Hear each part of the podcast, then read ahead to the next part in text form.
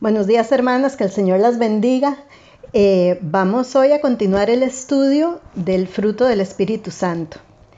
Hoy nos toca el tema de la paz, que es otra de las características de este fruto. En Juan 14, 27 Jesús nos dijo, la paz os dejo, mi paz os doy. Yo no os la doy como el mundo la da. No se turbe vuestro corazón ni tenga miedo. Y es que la ausencia de paz puede manifestarse de muchas formas. Noches de desvelo, temor en el estómago, un cuerpo y una mente en continuo movimiento, recuerdos que nos golpean y aprisionan una y otra vez, y esa sensación horrible de estar fuera de control. Eh, la paz es muchas veces ese algo que las personas, muchas veces insatisfechas, finalmente descubren que les hace falta. Y es triste que algunos jamás llegan a identificarla y viven, y viven en una constante turbación. El mundo siempre está en busca de paz, de paz interior, pero no conocen al príncipe de paz. Y el hombre no puede crear paz en su alma. La paz no viene incorporada en nosotros, no es como como cuando decimos, uy, qué alegre que es ella, o, ah, no, es que es una persona muy seria. No viene tampoco en el intelecto, ni es un talento o una sensibilidad, no. La paz viene del fruto que el Espíritu Santo produce en nosotros. Em, estaba el otro día leyendo acerca de Mozart, este compositor austríaco, pues súper conocido, eh, y decía que a los seis años de edad, Mozart era un músico consumado, con seis añitos. Tocaba teclados, violín, órgano y había compuesto cinco obras. A los 14 años se le encargó su primera ópera estableciendo así lo que ya era su profesión. Rara vez el futuro de alguien ha sido tan seguro y prometedor. Y es que imaginaos, ya a los 14 años ejerciendo una profesión como tal, y además que le iba a llevar a la fama mundial hasta hoy en día. Y estamos hablando de que Mozart era del siglo XVIII. Eh, pero Mozart, a pesar de todo esto, estaba destrozado por una turbación interna que no solo le acortó sus días, sino también la calidad de los que vivió. Murió empobrecido y con tan solo 34 años, y fue sepultado en una tumba anónima. Nunca descubrió lo que había buscado entre las notas musicales, la paz. La mayoría de nosotras puede dar testimonio de haber estado en la peor circunstancia y al mismo tiempo experimentar paz. Así como también es posible que hayamos estado en la mejor de las situaciones, pero careciendo de paz. Y es que sin duda la paz de Dios es sinónimo de salud espiritual, mental y emocional. La palabra griega que se traduce como paz es eirene, que significa paz interior, tranquilidad. De hecho, de ahí viene el nombre Irene, que Irene significa la que tiene paz. Vale, entonces tenemos Eirene, que es la palabra griega que se traduce como paz, y el nombre de Irene, la que tiene paz. Y es tan fácil decir, ¿verdad? Y fácil de definir incluso para muchos, pero qué difícil de encontrarla. Y a veces nos ponemos a pensar o incluso decimos, es que tal situación me quita la paz o tal persona me quita la paz. Y yo pregunto hoy, ¿qué te quita la paz? ¿Qué me quita la paz a mí? A veces son cosas del pasado, a veces presente, a veces futuro otras veces una mezcla de las tres cosas y no dejamos de darle vueltas. Y cuando nos damos cuenta, estamos ahí, sumidas en, en pura preocupación. Y muchos viven preocupados por cosas que ni han pasado y que tal vez ni lleguen a pasar. Pero es que así pasa, ¿verdad? Es como la naturaleza humana. Pero eh, en medio de todo, como hijas del rey, debemos recordar las palabras de Jesús, nuestro príncipe de paz. Mi paz os dejo. O sea, es el Señor, nuestro Salvador, nuestro príncipe de paz, que nos ha dejado su paz. Y que además nos dice, no se turbe vuestro corazón ni tenga miedo. Y solo Él puede, puede hacer eso. Eh, por otro lado, hay alguien que se deleita en la falta de paz de los hijos de Dios. Yo creo que ya saben de quién estoy hablando. Este personaje puede hacer estragos en la vida de una persona y aprovecharse de ello. Y es el mismo que muy posiblemente en incontables ocasiones le ruega a Dios que le dé acceso a las cosas externas de nuestra vida. Por ejemplo, con Job, no sé si recuerdan, cuando va Satanás y le pide permiso a Dios para, para hacer cosas ahí en, en, en la vida de Job. Y Dios le da permiso, pero recuerden que el mismo Señor no le da permiso de tocar a Job. Y luego en Lucas 22:31 tenemos a Pedro, que dice que Satanás deseaba zarandearlo como si fuera trigo. Pero ¿qué le dijo el Señor? Que tu fe no falle. Y eso es lo que nos dice a nosotras. ¿Por qué? Porque a veces vamos a ser zarandeadas. A veces vamos a sentir que estamos ahí perdiendo la paz. Pero busquémoslo a Él. Busquemos a Jesús. Pidámosle a Dios, al Espíritu Santo, que nos llene, que nos siga haciendo crecer en esa paz que sobrepasa todo entendimiento, en esa paz que solo Él puede darnos. Em, hablando del enemigo, y ya para ir terminando, porque no me quiero detener mucho en él, en Apocalipsis 12:10 se le describe como acusador, que es otra de las formas que tiene en cuanto a querer quitarnos la paz. Bueno, vamos a Romanos 14:17. Ahí en Romanos tenemos eh, este versículo que dice, pues el reino de Dios no se trata de lo que comemos o bebemos, sino de llevar una vida de bondad, paz y alegría en el Espíritu Santo. Y Romanos 15:13, que es uno de mis favoritos, que siempre, de hecho lo uso mucho, dice, le pido a Dios, fuente de esperanza, que los llene completamente de alegría y paz, porque confían en Él. Entonces rebosarán de una esperanza segura mediante el poder del Espíritu Santo.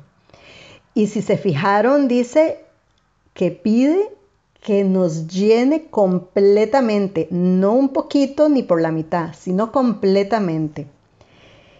Tan estrechamente están relacionadas la paz y el gozo que Satanás puede robarle el gozo si logra afectar su paz. Entonces, ¿qué pasa? Que las luchas, la agitación, la amargura, em, se queda, nos quedamos ahí como, como, como en ese estado de, de que ya no podemos más, de que no hemos aprendido nada. Pero entonces Vamos otra vez a Gálatas 5, 22 y 23. Mas el fruto del Espíritu es amor, gozo, paz. Que Dios nos dé siempre su paz, que su Espíritu Santo esté ahí haciéndonos sobreabundar completamente llenas de esa paz que solo Él puede darnos. Yo oro para que todas podamos comprender la paz de Dios, vivir la paz de Dios y crecer cada día más sin ella. Em, el Salmo 104 me gusta mucho. No lo voy a leer ahora, pero si lo queréis leer después, pues eh, las os animo a, a hacerlo, el 104. Resulta que es un canto de alabanza a Dios como creador. Y el salmista hace ver cómo Dios está presente y activo en todos los acontecimientos que suceden, tanto en el mundo de la naturaleza como en la vida de los seres humanos. Y no sé a vosotras, pero a mí este salmo me hace sentir bastante pequeña, así como, como el gusanito que sale en Isaías. Pero aún así, nosotras, bueno, nosotros y nosotras, los seres humanos, entre todas las criaturas, grandes y pequeñas, tenemos acceso a Él. ¿Por qué? Porque Cristo se convirtió en nuestra paz en el Calvario. Jesucristo tomó los pecados de toda la humanidad y murió en la cruz en nuestro lugar. Su muerte compró nuestra paz con Dios. Dios Padre no solamente nos perdonó, sino que nos invitó a sentarnos en su mesa, en el espacio que Jesús, nuestro Salvador, dejó para nosotros. Y como consecuencia de eso tenemos paz. Filipenses 4:7 es otro versículo también muy conocido y dice, la paz de Dios que sobrepasa todo entendimiento, guardará vuestros corazones y vuestros pensamientos en Cristo Jesús. Y otra versión, la nueva traducción viviente, dice, así experimentarán la paz de Dios, que supera todo lo que podemos entender la paz de Dios cuidará su corazón y su mente mientras vivan en Cristo Jesús. Bueno, vamos a hacer un ejercicio. Es un poquito diferente a mí. A mí me encanta hacerlo con algunos versículos. Vamos a tomar el pasaje de Juan 14, 27 y si tenéis papel y lápiz y queréis apuntar, pues bienvenidas. Entonces, Juan 14, 27, que es el versículo que leí al principio, y Filipenses 4.7 y vamos a mezclarlos. Y vamos a ver qué podemos aprender de mezclar estos dos versículos. Entonces, en Filipenses dice que existe una paz que sobrepasa todo entendimiento. Juan 14, 27 nos dice que el mundo no puede dar esta clase de paz.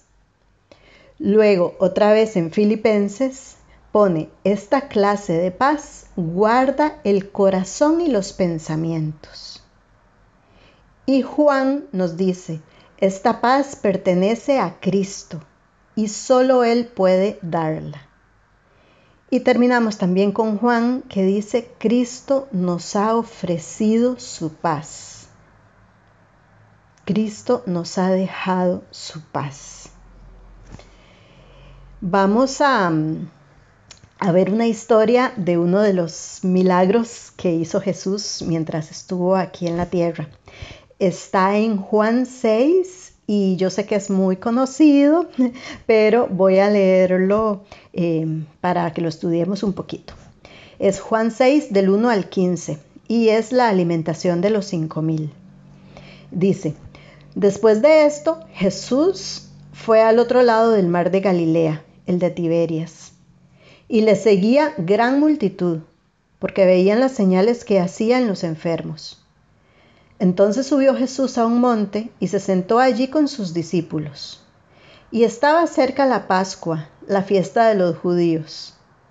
Cuando Jesús alzó los ojos y vio que había venido a él gran multitud, dijo a Felipe, ¿De dónde compraremos pan para que coman estos? Pero esto decía para probarle, porque él sabía lo que había de hacer. Felipe le respondió, doscientos denarios de pan no bastarían para que cada uno de ellos tomase un poco. Uno de sus discípulos, Andrés, hermano de Simón Pedro, le dijo, Aquí está un muchacho que tiene cinco panes de cebada y dos pececillos. Mas, ¿qué es esto para tantos? Entonces Jesús dijo, haced recostar a la gente. Y había mucha hierba en aquel lugar, y se recostaron como en número de cinco mil varones. Y tomó Jesús aquellos panes y habiendo dado gracias, los repartió entre los discípulos, y los discípulos entre los que estaban recostados, asimismo de los peces, cuanto querían. Y cuando se hubieron saciado, dijo a sus discípulos, Recoged los pedazos que sobraron para que no se pierda nada. Recogieron pues y llenaron doce cestas de pedazos que de los cinco panes de cebada sobraron a los que habían comido. Aquellos hombres entonces, viendo la señal que Jesús había hecho, dijeron, Este verdaderamente es el profeta que había de venir al mundo. Pero entendiendo Jesús que iban a venir para apoderarse de él y hacerle rey, volvió a retirarse al monte él solo. Entonces, ¿qué vemos? Bueno, primero el pueblo seguía a Jesús. ¿Por qué? Porque veía las señales milagrosas que él hacía. Em, por otro lado, ¿notaron la pregunta que le hizo Jesús a Felipe? Jesús le preguntó, ¿dónde podemos comprar pan? Y sabemos que le preguntó esto para probar a Felipe. Dice también que entre las cinco mil personas eh, bueno, cinco mil hombres en realidad, pudieron encontrar cinco panes y dos peces. Y también que antes de alimentar a la multitud, Jesús les ordenó que se sentaran. ¿Notaron quién distribuyó el pan y los peces? Jesús. Jesús dio gracias y lo dio a sus discípulos. Y sus discípulos a su vez lo dieron a las personas. Y después todos fueron alimentados y sobraron doce canastos de restos. Cristo era responsable de quienes lo seguían. No fue casualidad que solo una persona tuviera algo de comida y tampoco que hubiera muchas canastas para reunir el sobrante. Cristo tuvo perfecta paz en la provisión. No se desesperó no formó un comité para preparar una cena multitudinaria. Yo aquí veo cuatro pasos básicos que extendieron la paz de la provisión de Dios a la multitud. Em, primero, les hizo tomar conciencia de su necesidad. Después, tomó lo poco que tenían. Luego, número tres, los colocó de manera que descansaran en su provisión, cuando les ordenó que se sentaran, que se recostaran en la hierba, y los alimentó. Les dio mucho más abundantemente de lo que ellos pudieran pedir o entender. Y esto lo vemos en Efesios 3:20. Él da mucho más abundantemente de lo que podemos pedir. ¿Y qué pasa? Que a veces somos muy conscientes de nuestra necesidad, por supuesto, ¿Quién, ¿quién, no, verdad? Pero muchas veces nos quedamos ahí, nada más viendo que solo tengo esto o incluso es que no tengo nada, en vez de entregarle lo poquito que tengo o lo nada que tengo e ir con mis manos vacías y decirle, Señor, no tengo nada, o Señor, solo tengo esto. Tal vez es solo un pedacito de pan, pero entonces entreguémoselo en actitud de fe. ¿Por qué? Porque Él conoce nuestras necesidades. Y Él nos va a ordenar qué hacer y debemos ser obedientes. Y si es recostarnos y esperar en Él y descansar en Él, lo hacemos. Y si es otra forma, otra actitud la que Él nos pide, pues la hacemos, pero siempre en obediencia y actitud de fe delante de Él, entregando todo cuanto tenemos. Cristo estaba perfectamente en paz con las necesidades de sus seguidores, porque tenía perfecta confianza en la provisión de su Padre. El conocimiento de Jesús en su Padre y la total dependencia que tenía en Él lo llevaba a tener paz aún frente a la necesidad.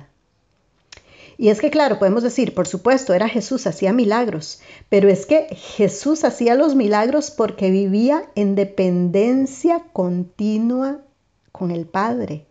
Era el Padre haciendo su voluntad a través de Jesús. Porque acordémonos que Jesús era 100% hombre. Él había dejado su deidad en el cielo. Pero esa dependencia en nuestro Padre lo llevaba a hacer esos milagros. En Mateo 6:8 dice que el Padre sabe exactamente lo que necesitamos. Luego en Mateo 6 del 25 al 32, el Señor tiene cuidado de nosotros. Y Romanos 8:32 nos dice que si ya Dios nos dio a su propio Hijo, sin duda nos dará también todo lo demás. Y es palabra de Dios, que la podemos creer y confiar porque Él es fiel, Él es verdadero, Él es el mismo ayer, hoy y siempre y no cambia. Filipenses 4:19 dice, mi Dios pues suplirá todo lo que os falta conforme a sus riquezas en gloria en Cristo Jesús. Ahora, ¿cómo os sentís al recordar la promesa de Dios de suplir todo lo que os falta?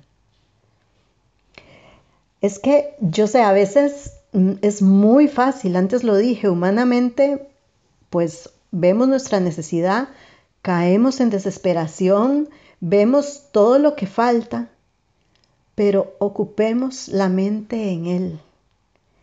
Pongamos nuestra necesidad delante de Él, que Él ya la conoce, pero quiere que vengamos, quiere que se la entreguemos, quiere que le digamos, Padre, solo tengo esto. Nuestro Padre Celestial conoce todas nuestras necesidades, todas, incluso lo que nosotros no sabemos que necesitamos, Él ya lo sabe. Bueno, la semana próxima continuaremos con el estudio de la paz.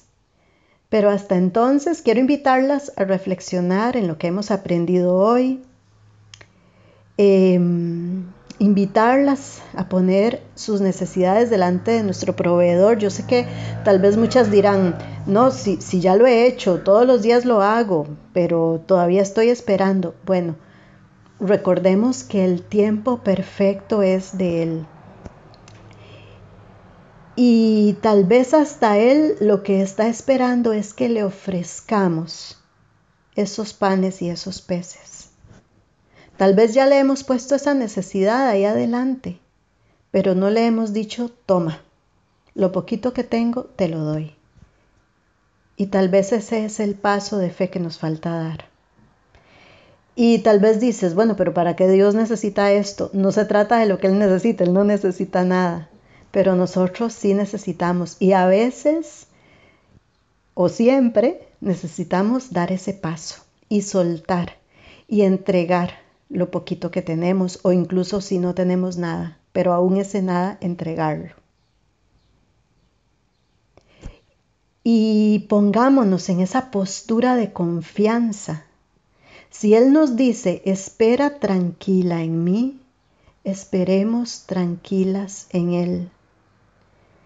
Si Él te dice, bueno, no, voy a proveerte esto o a esta persona o voy a proveer por medio de lo otro, pues espera ahí porque Él lo va a hacer.